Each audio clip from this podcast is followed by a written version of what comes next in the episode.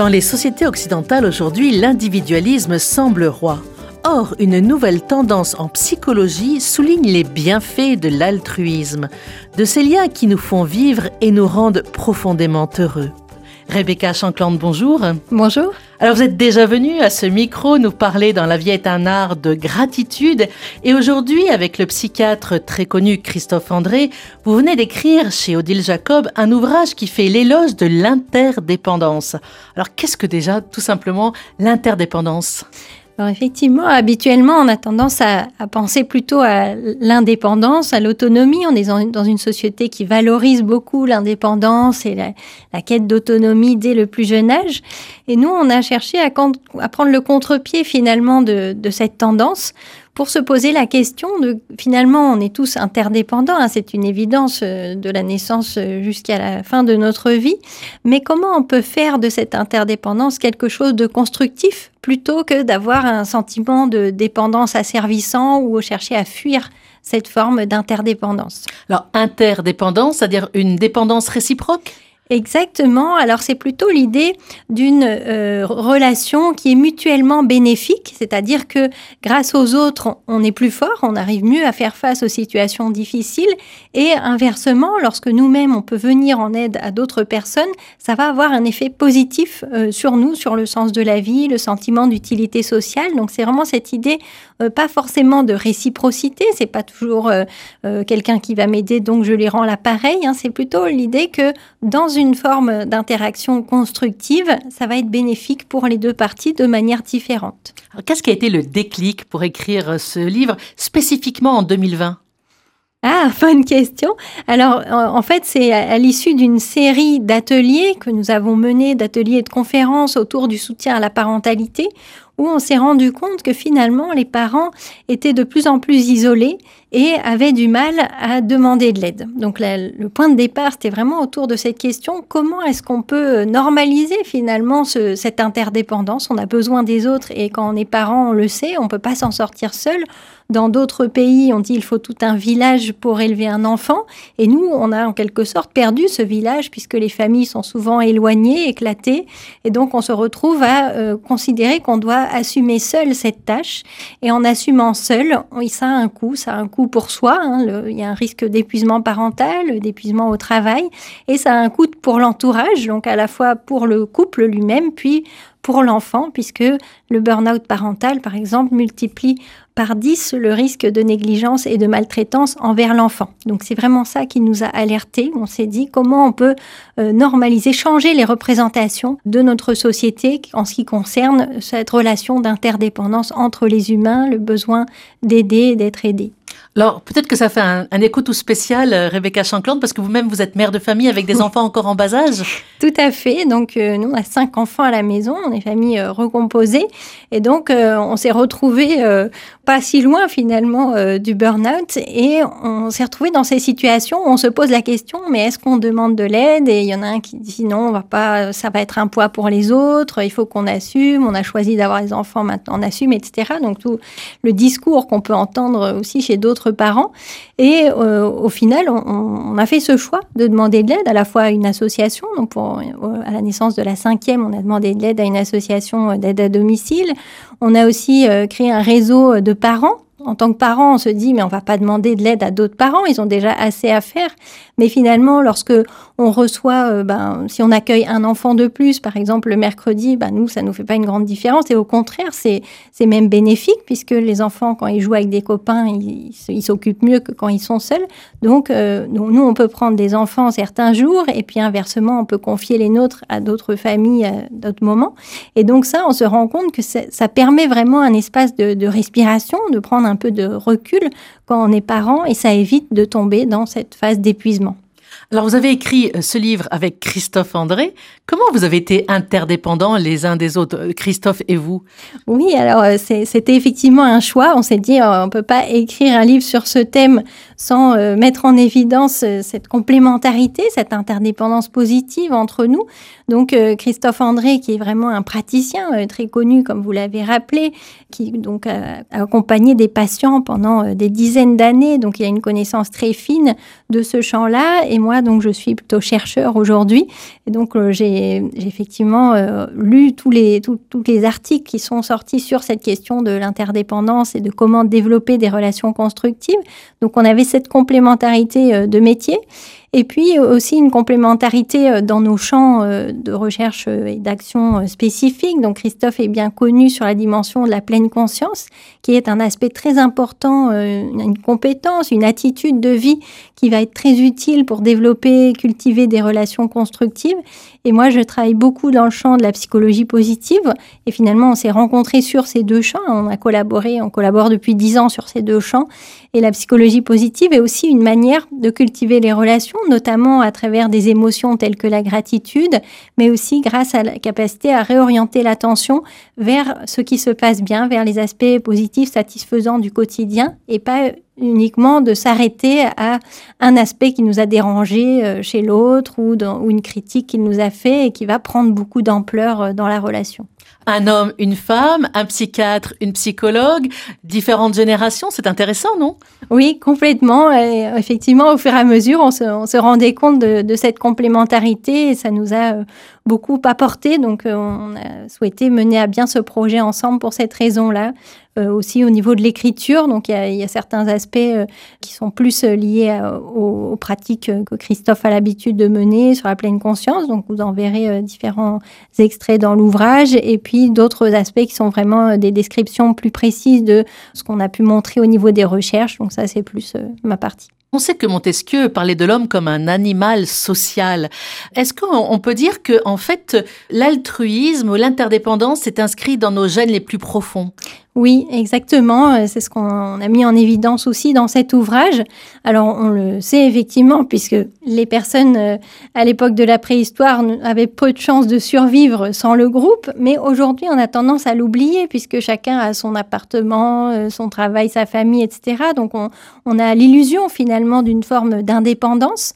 Donc, l'idée, c'était de remettre en évidence cette interdépendance de nature, on va dire, puisque à la naissance, on est forcément interdépendant ou dépendant dans un premier temps, mais c'est une, relation qui va mener à beaucoup de réciprocité. Et on est en quelque sorte programmé pour cette relation. Euh, si on n'a pas cette relation, euh, et on pourra en reparler par la suite, l'enfant finalement se laisse dépérir, hein, même si on, il peut avoir les, une réponse aux besoins physiologiques fondamentaux, ce n'est pas suffisant. Donc il y a vraiment cette euh, nécessaire relation d'attachement pour euh, favoriser un développement optimal. Ah, vous parlez de l'enfant, mais l'adulte aussi, parce que dans les tribus primitives ou encore aujourd'hui dans certains pays du monde, un homme ou une femme qui est exclu de la tribu, c'est un arrêt de mort. Oui, vous avez tout à fait raison. Il y a beaucoup de recherches sur euh, la question de l'exclusion sociale, qui est finalement euh, la, blessure ultime, on va dire, hein, qui va générer à la fois des troubles de santé physique et des troubles de santé mentale le sentiment de solitude. Parfois, on, on est entouré de personnes, mais on a un sentiment de solitude malgré tout, donc ce qui peut arriver dans notre société. Ce sentiment de solitude prédit une augmentation des symptômes anxieux, dépressifs, du suicide et de la mortalité euh, liée à des, affections somatiques, donc des maladies. Du coup, effectivement, c'est vraiment une il y a une très grande sensibilité chez l'humain à cette exclusion sociale. Vous écrivez que la souffrance psychique de l'exclusion est aussi forte qu'une souffrance physique. Exactement, ça active les mêmes réseaux neuronaux que la souffrance physique, ce qui indique que c'est vraiment un signal euh, lancé par le cerveau, un signal de survie pour faire comprendre à l'humain qu'il ne peut pas vivre seul. La solitude, c'est il y a des personnes qui choisissent d'être seules pour faire une retraite, etc. Donc là, c'est une solitude choisie, ce qui est très différent du sentiment d'exclusion sociale. Oui, on peut être entouré et se sentir seul aussi. Exactement.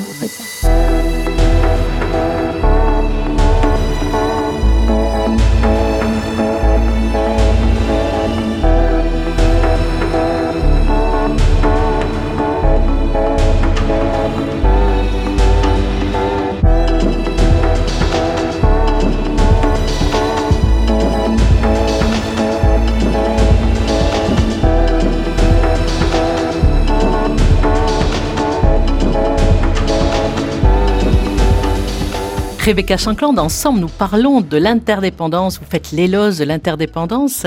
Alors, très très concrètement, vous qui êtes une chercheuse, quelles sont les études qui nous montrent vraiment que l'interdépendance, c'est source de santé physique, psychique, mentale Effectivement, au niveau de la santé physique, par exemple, il y a une étude qui a été menée par l'école de santé publique de Harvard sur 7000 personnes âgées, donc après le, bien après la retraite, une, période où, certaines personnes vont commencer à avoir peut-être des problèmes de santé. Ils ont constaté que les personnes qui étaient impliquées dans des associations de, soutien à d'autres, donc qui avaient un réseau social euh, plus large, étaient des personnes qui avaient trois fois moins de risques de décéder dans euh, cette période où il commence à y avoir des, des maladies plus graves. Donc ça a vraiment un effet protecteur sur la santé physique notamment parce que le, sentiment de, lien social fait partie des besoins psychologiques fondamentaux. C'est ce qui va nous aider à, sentir que euh, qu'on est suffisamment euh, soutenu, qu'on n'a pas besoin de s'inquiéter euh, de, de, notre quotidien. Et donc, ça, ça, donne aussi plus de sens à la vie. Donc, ça, c'est la dimension qui va agir sur la dimension du bien-être durable, donc sur la santé mentale. Et puis, ce qu'on constate souvent au niveau des couples, par exemple, on peut avoir peur de cette notion de, dépendance et de dépendance affective notamment, alors qu'en fait, ce que montrent les recherches, c'est que plus l'interdépendance est forte, c'est-à-dire le, le, fait d'être soutenu par l'autre lorsqu'on est en, situation de difficulté, plus ça va aider la personne à développer ses propres compétences en direction de ses propres buts. Donc, il n'y a pas une opposition finalement entre l'interdépendance et l'autonomie. On pourrait croire que ces deux notions qui paradoxalement euh, euh, ne, vont pas ensemble, mais en fait, ce que montrent les recherches, c'est que ça va très bien ensemble. Plus euh, cette interdépendance est forte, plus une personne peut s'autonomiser aussi par ailleurs dans ses propres projets. Et quand on partage, par exemple, je sais pas, un beau coucher de soleil ou un bon repas ou un bon film avec quelqu'un d'autre aussi, est-ce que ça n'a pas un, effet multiplicateur aussi de la joie? Exactement, ça a un effet démultiplicateur. Hein, c'est les, le recherche le montrer, mais nous aussi dans notre quotidien, on peut s'en rendre compte. Nous, par exemple, avec euh, nos enfants, euh, parfois dans le jardin, les enfants voient un écureuil ou un oiseau, ils sont tout contents et ils veulent nous le montrer. Et si nous on se retourne pas au bon moment et c'est trop tard, ils sont tout déçus. C'est comme si ça leur enlevait la moitié de la joie. Donc il y a vraiment cette idée que la, il y a un effet catalyseur de, de, des émotions positives en présence d'autrui. Alors si on pousse votre raisonnement plus loin, est-ce à dire qu'il est bon aussi de pouvoir demander de l'aide? Oui, exactement. Alors, même avant de demander de l'aide, la simple présence d'autrui face à une difficulté nous fait sentir euh, qu'on est plus fort. Par exemple, dans une expérimentation, il avait été présenté à, des participants euh, une image euh, d'une colline. On leur demandait d'évaluer la pente, la raideur de cette colline. Et ils étaient soit accompagnés d'un proche, soit seuls. Et en fait, ce, que montre cette étude, c'est que lorsqu'on est accompagné d'un proche, on évalue cette pente comme étant moins raide, alors que quand on est seul, c'est comme si on, portait en plus un sac à dos sur le dos. Donc, c'est un poids finalement, cette solitude pour les humains. Donc, il y a vraiment euh, un, effet euh, aidant de la, simple présence d'autrui, même par rapport à des situations comme la gestion de la douleur. Le simple fait d'avoir un proche qui nous touche la main, va diminuer la sensation de douleur. Alors dans les accouchements, on connaît bien ça hein, aussi. Euh, on sait que la présence euh, du futur père est importante. Exactement. Alors l'accouchement, ça se passe pas toujours euh, comme on avait prévu, donc c'est pas pas toujours simple, mais en tout cas le toucher a cet effet apaisant, que ce soit pour le jeune enfant, mais aussi entre adultes. Et ce qu'ont montré aussi les recherches, c'est que la, présence d'autrui va nous aider à considérer les problèmes plutôt comme des défis que comme des menaces. Donc euh, lorsqu'on est en difficulté et qu'on vient en parler à quelqu'un, à un proche, ça nous aide pas seulement parce qu'on se dit il va m'aider concrètement, mais parce qu'on se sent plus fort du simple fait d'être en présence d'autrui. Jusqu'à pouvoir demander de l'aide alors? Oui, alors donc ça c'est l'étape d'après qui semble très compliquée. Hein. C'est une des raisons qui a fait qu'on a choisi d'écrire ce livre avec Christophe André, parce qu'en fait euh, euh, on, a mené une petite enquête euh, auprès de jeunes et de manière unanime ils nous ont dit que c'était plus facile de donner de l'aide que d'en recevoir. Et donc c'est ce qu'on a observé aussi chez les parents, cette difficulté à oser demander de l'aide, à la fois parce que euh, y a peut-être une forme de fierté hein, dans, cette société qui valorise beaucoup l'autonomie, l'indépendance. Ben, demander de l'aide, c'est en quelque sorte euh, montrer un signe de faiblesse, voire d'immaturité, parce qu'on serait dépendant des autres. Donc il y a, une, une, fierté personnelle qui fait qu'on n'ose pas trop y aller, et puis la peur aussi d'être un poids pour les autres, euh, d'être euh, mal considéré euh, par les autres, la peur du jugement. Donc il y a beaucoup de freins finalement à demander de l'aide, alors qu'en fait, offrir cette possibilité à quelqu'un de nous aider, c'est aussi une, une, opportunité importante pour l'autre, puisque beaucoup de recherches, hein, nous on a mené des recherches sur l'altruisme, les, les recherches montrent qu'il y a un effet très positif pour le bienfaiteur. Donc finalement, oser demander de l'aide, ça pourrait aussi être en quelque sorte rendre service à l'autre, puisqu'on lui donne cette opportunité qui n'est pas toujours facile, parce que inversement, hein, dans, le champ du travail social, par exemple, on, peut être amené à vouloir aider des personnes, et, notamment dans le cadre de son métier ou dans le cadre du bénévolat, alors qu'il n'y a pas de demande en face, et là, cette aide n'est pas toujours adaptée. Donc, on, devrait, euh, enfin, en tout cas, l'idée de cet ouvrage, c'est de faciliter la demande d'aide, de soutien lorsque c'est opportun, donc l'expression d'un besoin momentané, et pour pouvoir euh, mettre en relation euh, des personnes qui souhaitent aider et des personnes qui ont besoin d'être aidées. Est-ce que c'est ce que vous appelez la vulnérabilité positive? Oui, alors la vulnérabilité positive, c'est aussi cette capacité à dire qu'on n'est pas tout puissant, on n'est pas parfait, on n'est pas des parents euh, qui arrivent à tout gérer. Donc c'est accepter cette part de vulnérabilité et la dire parce que on, tend la main pour en recevoir une en retour. Et donc euh, le fait d'être capable de faire ça, c'est rendre service à tout le monde, rendre service à celui qui a besoin d'aide, mais aussi à ceux qui souhaitent aider. Alors, vous écrivez aussi, il faut le faire de la bonne manière, avec la bonne personne, au bon moment, pour une bonne raison. Oui, donc ça c'est sur la partie euh, donner de l'aide parce que donc offrir une aide adaptée, ajustée à la situation, ça implique vraiment une prise en compte de l'autre. On peut pas simplement plaquer son aide sur d'autres, parce que ça peut générer justement un sentiment d'infériorité, un sentiment euh, de dépendance, qui est une menace finalement pour les personnes. Donc euh, parfois des bénévoles euh, disent bah je comprends pas, moi je, suis là pour les aider, ils veulent pas, ils me remercient pas. Enfin donc il y a une incompréhension, mais c'est lorsque l'aide n'est pas ajustée à la situation et à la personne.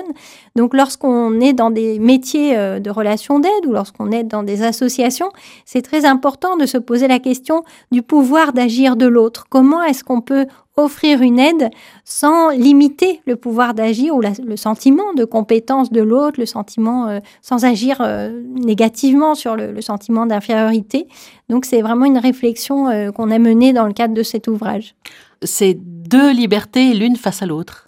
Exactement. Lorsque nous, on est en mesure d'aider autrui, ça nous donne un sentiment de compétence, de maîtrise de notre vie, etc. Donc, qui génère justement des émotions positives et des effets sur la santé mentale.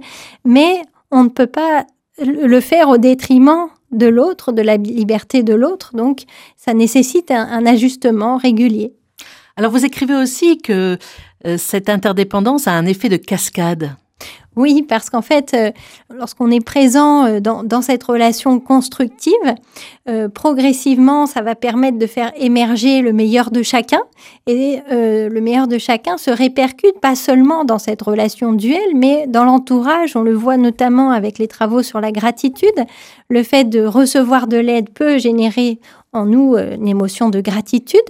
Et cette émotion-là a un effet en cascade, c'est-à-dire que ça va nous encourager, ça va nous donner envie de partager cette joie avec d'autres, de partager cette chance avec d'autres, et donc de soutenir, de coopérer des personnes qui ne sont pas impliquées dans cette première interaction. Donc il y a vraiment cet effet en cascade des émotions positives telles que la gratitude qui nous pousse à aller vers de nouvelles personnes et à les soutenir. Donc la première étape, c'est déjà la conscience de cette interdépendance? Exactement, la conscience et euh, je dirais la conscience joyeuse. Parce qu'en fait tout le monde est conscient d'être interdépendant mais soit on peut choisir de lutter contre et c'est le cas de beaucoup de personnes on essaye de pas dépendre des autres de jamais demander de l'aide de tout assumer. Et donc là on a plus de risques de développer un burn-out soit on peut se dire mais c'est une chance parce que justement la relation a un effet tellement bénéfique sur la santé physique, sur la santé mentale, a un effet qui potentialise la joie, etc. Donc on a tout intérêt à être interdépendant et à en profiter. Euh, au sens positif du terme, hein, à, profiter de l'instant présent dans ces moments d'interaction constructive. Et donc, si on fait ce choix-là, alors on est vraiment euh, en train de cultiver des relations d'interdépendance positive plutôt que de lutter contre une crainte par rapport à la dépendance. Ça s'apprend très jeune alors?